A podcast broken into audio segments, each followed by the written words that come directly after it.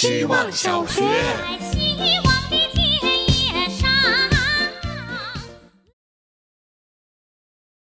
Hello，大家好，我今天的主题是第二次毕业。昨天和朋友们吃饭，说到了希望小学，他们问我这是什么，还以为我背着他们去读了 MBA 之类厉害的东西。我骗他们说，就是每天学小学生说话，互相举报对方今天没有写作业。当然也是有好好解释我们学校啦。听罢，一位朋友现场拿出手机，开始收听每一期节目，声称不睡觉也要把我找出来。过了五分钟，爆笑说：“原来你就叫小金啊，这个塑料朋友。”今天早上我在微信群里问他：“你找到了吗？”他说没有，昨天太累，很早就睡了。你们大人真是太没有毅力了。这一届希望小学，虽然在群里我还是小学妹，但心态上我已经是老油条了。朋友们，下学期再见。还好我们现在也不用写寒假作业了。希望小学。大家好，我是小气。在二班的时候，大家都很克制，除了发作业，我们很少交流。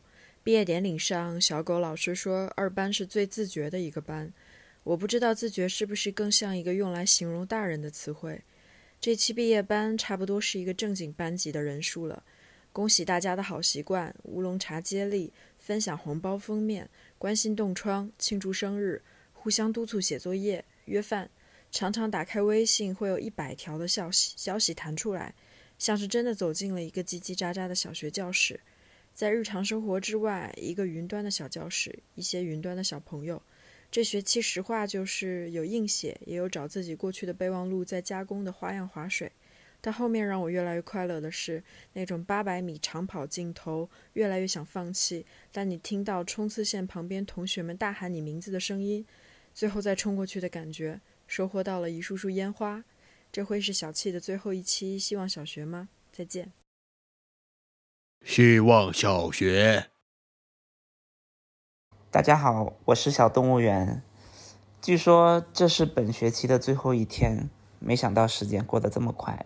这个学期我并没有交太多作业，因为年关嘛，太忙了。但我自己说出来以后，也觉得这是一个借口。我不太相信有人连说一一分钟话的时间都没有。实际上，我经常在一天当中会突然停下来，跟自己说：“哎，我几分钟前的这个想法是不是适合作为作业发出来？”这可能就是希望小学带给我的东西，带着一个筛子过日子，把生活中发生的每一刻都筛一遍，看看能不能淘出什么来。希望毕业以后我还能保持这样的习惯。希望小学。大家好，我是小黑。一分钟的演讲哪有那时间啊？给朋友推荐希望小学的时候，我得到了这样的答复：他觉得一分钟很短暂，但是演讲很难办。把演讲的念头带上，就像要穿上正装，站得笔挺，把排练多次的稿件娓娓道来。有人来拍照，还要记住插袋。于是我回想了一下这个学期，没有那种登台演讲的紧张，只有写不出作业的紧张。文档里打完前七个字，大脑就宕机了，只好出门散步，在路灯的包围下寻找灵感，然后不知不觉就走出个五公里。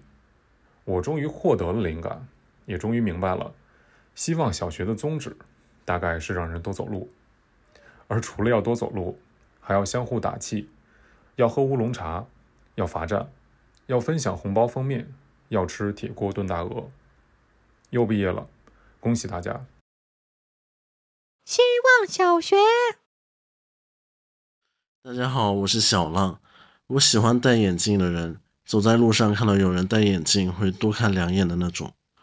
西边眼镜最合我意，戴得好的话，有种很文雅的感觉。眉框眼镜好像还挺适合搭很潮的衣服。镜框太粗的不行，有点喧宾夺主了。我自己虽然近视，却不太喜欢戴眼镜，主要还是觉得不方便，有点叶公好龙。有种说法说，视力有问题的人在眼镜被发明出来前算是残疾人。这样说来，眼镜就算是种异体了，还挺科幻的。想起《三体》里描写的未来，有一个市长是冬眠醒来的人，那个时代眼镜已经很少见了。尽管近视已经被很先进的科技治好，他还是坚持佩戴平光眼镜。不知道他这么做是为了守旧还是为了好看？是我的话，应该是为了好看吧。第一次尝试这样的写法，这是我本次在毕业班里的收获之一。每次都有不同的感觉，我真的很享受在希望小学里和大家一起学习的过程。